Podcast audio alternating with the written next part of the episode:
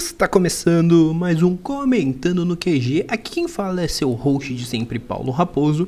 E hoje eu vou falar de Tokusatsu. Sim, eu vou pular uma pauta que eu já tinha planejado para falar de Tokusatsu, porque dessa série eu quero muito falar. Vocês estão vendo aí no card na thumbnail, também chamada. Mas sim, hoje eu vou falar com vocês sobre o especial de Kamen Rider Decade e Kamen Rider Zio, que é o Rider Time Kamen Rider Zio versus Kamen Rider Decade e Rider Time Kamen Rider Decade versus Kamen Rider Zio. Sim, são dois especiais com esse nome imenso. Não sei como vai ficar na thumb. Vocês me perdoem se ficar muito grande, mas é que são o nome de duas séries e eu vou explicar para vocês um pouco melhor já.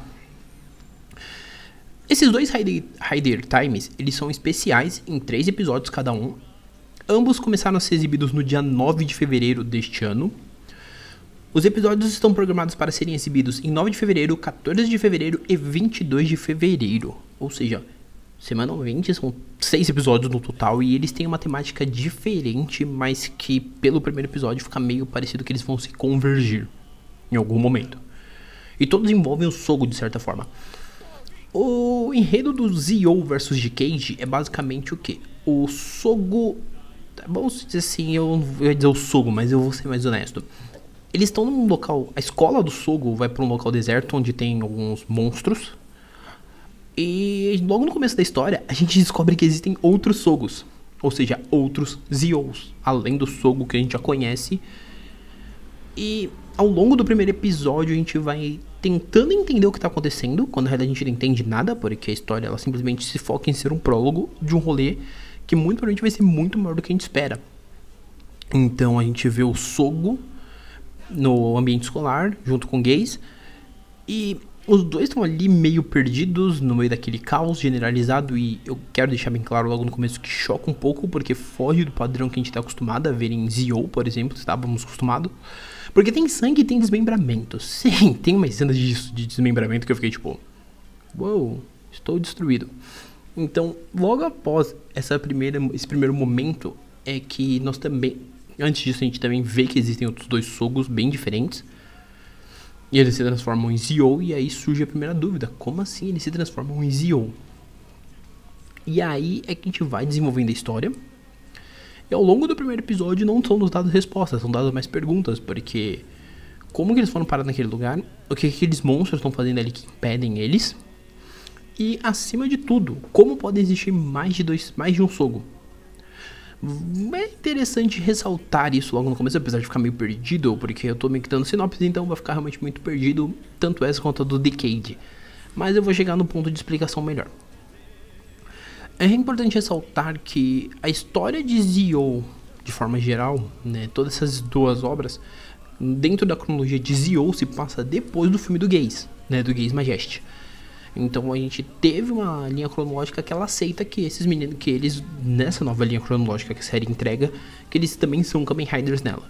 Então a gente tem o Gaze, a gente tem a Tsukiyomi, a gente tem o Sogo, a Tsukiyomi aparece em um dado momento, mas ela aparece, transforma em Tsukiyomi, é isso.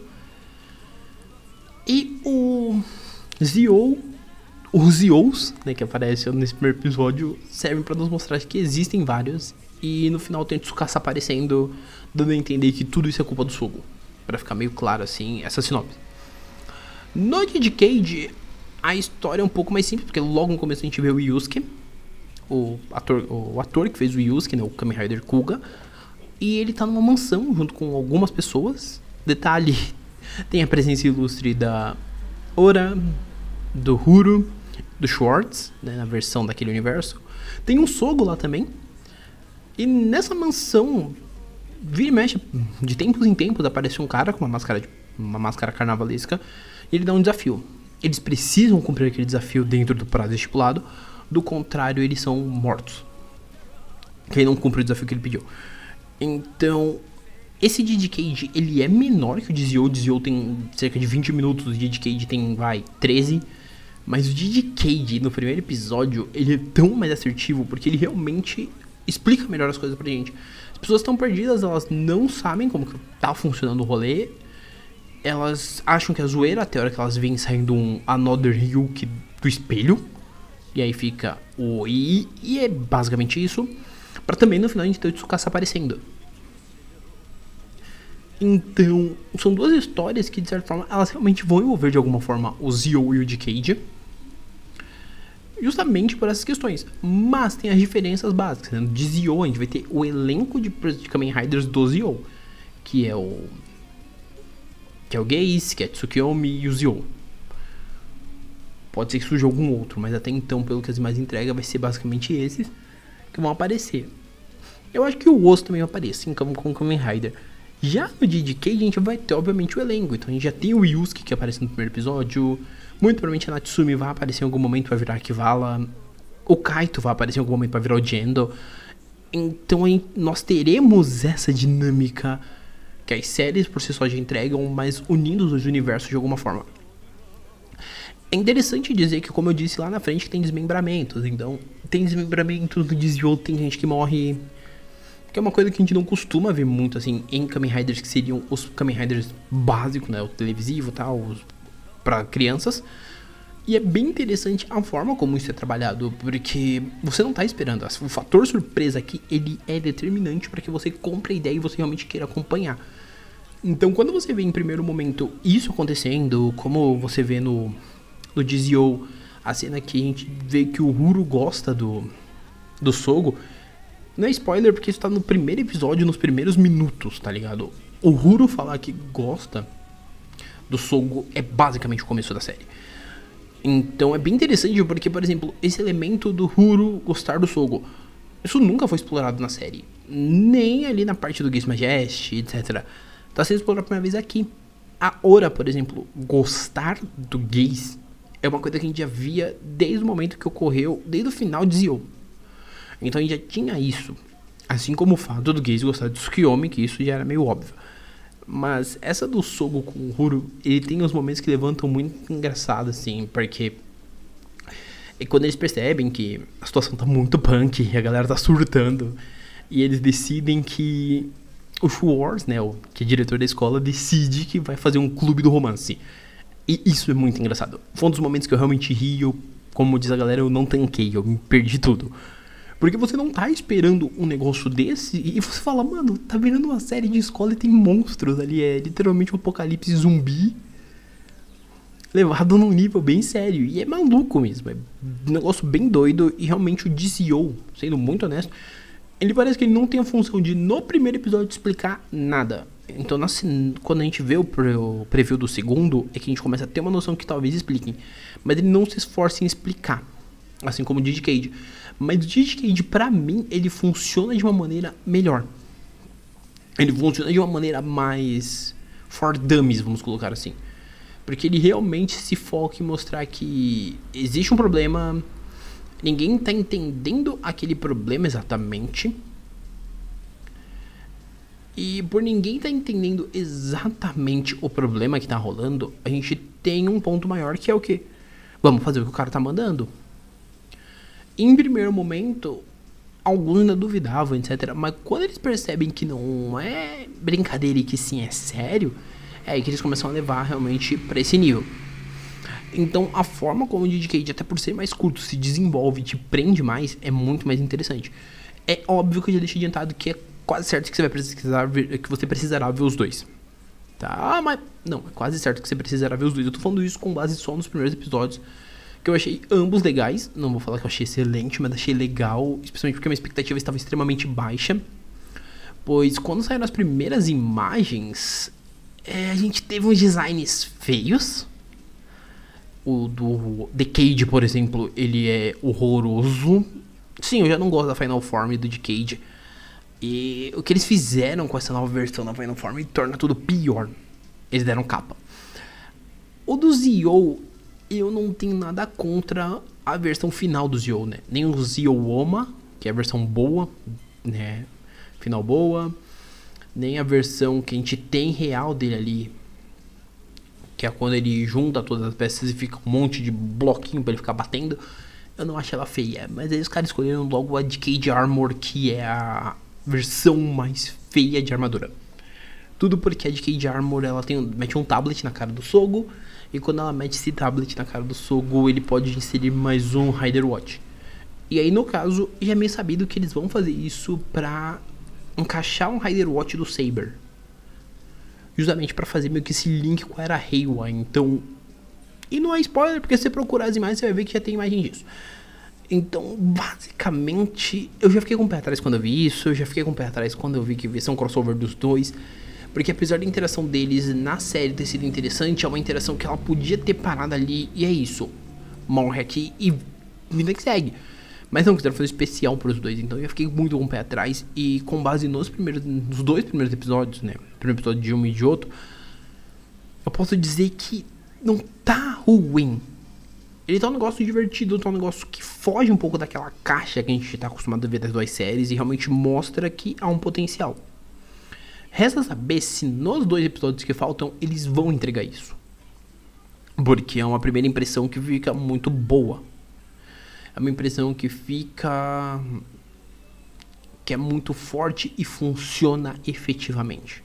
Quero deixar isso muito claro porque eu acho que é bom ser honesto com vocês que estão ouvindo isso, já ouviram provavelmente meu cast de Zio, meu cast de Decade, e já tem uma noção do que eu acho de cada série. Ver as duas junto é uma coisa legal porque está vendo os dois comemorativos, e sempre lembrando, são 50 anos de Kamen Rider esse ano, obviamente quando chegamos lá pro meio do ano, o próximo Kamen Rider, que é o terceiro da Reiwa, vai ser comemorativo.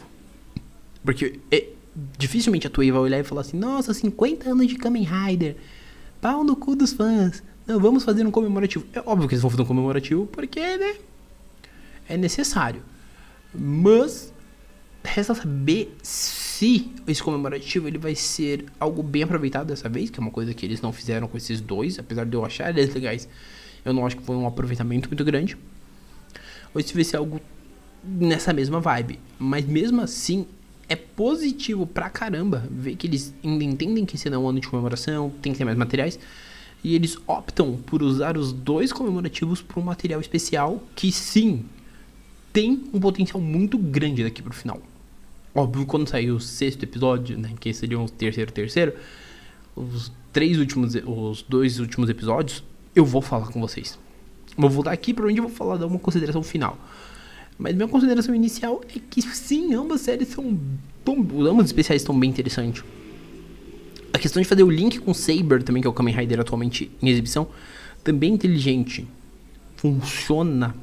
Ou funcionará, não sei. Posso estar falando aqui, funciona e chegar no último episódio de Zio versus Decade e cagar tudo. Entendeu? Mas assim, são três episódios que, ah, putz, Paulo, eu realmente já vi o Zio no Amazon Prime, vi o Decade, quero assistir. Procura na Interwebs que você acha esse e assiste esse especial. É um especialzinho que ele vale a pena, assim como os especiais. E sem contar que assim, eles seguem as vibe, a vibe dos Rider Times, né? Que são especiais dentro da cronologia do Zio. Né? E, esses, e com esses dois, a gente tem um total de quatro especiais. Que é o Rider Time Kamen Rider Ryuki, o Kamen Rider Shinobi e esses dois agora. Certo? Então assim, fica a minha dica.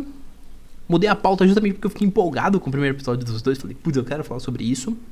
Mas fica a minha dica para vocês. Obviamente eu volto para falar com vocês quando acabar os especiais, nem que seja tipo uma semana depois que acabar, mas eu volto. Recomendo que vocês assistam. E se você já assistiu, comenta, me manda um e-mail, me manda um tweet, me manda um, uma DM no Insta dizendo o que você achou, tá? Só lembrando vocês, o Comentando no QG é um podcast semanal com periodicidade de segunda, quarta e sexta ou de quarta e sexta Vai variar sempre de 2 a 3 episódios. Falando sobre tudo. O que me der na telha. Tá? E sempre lembrando também, um ponto que eu acho que eu quero frisar neste momento, estamos no episódio 49. Isso da semana que vem são os episódios comemorativos em homenagem aos 50 episódios. Então talvez venham surpresas por aí. Ok? Antes que eu esqueça, não me esquecendo, estamos no Spotify, Google Podcast, Deezer, Amazon Music, Apple Podcast, Anchor e alguns outros agregadores, Overcast, dentre outros. Procura no seu agregador favorito, se não tiver, entre em contato com a gente que, a gente, que eu vejo o que fa posso fazer para agregar lá. Não esquecendo, indica pro coleguinha, ah, pô, Paulo, ele não gosta de Tokusatsu, ele gosta de quadrinho, ele gosta disso, ele gosta daquilo. Tem episódio para todo mundo e vai tendo mais. Eu vou tentando variar cada vez mais, tá? Tem inclusive para obra nacional, então não desprezando obra nacional, são maravilhosas, mas eu gosto de dar essa ênfase porque às vezes a pessoa fala, ah, mas tem tudo, mas não tem nacional, tem nacional também. Então, assim, vem comigo que é sucesso. E por último, eu acho que estou de alguma coisa, mas se eu não estiver, beleza? Ah, lembrei, meus contatos, estão todos aqui embaixo. E-mail paulo.raposo.outlook.com Twitter paulo underline raposo e Instagram sr underline raposo, tá bom? Galera, por hora é isso, um abraço e nós fomos!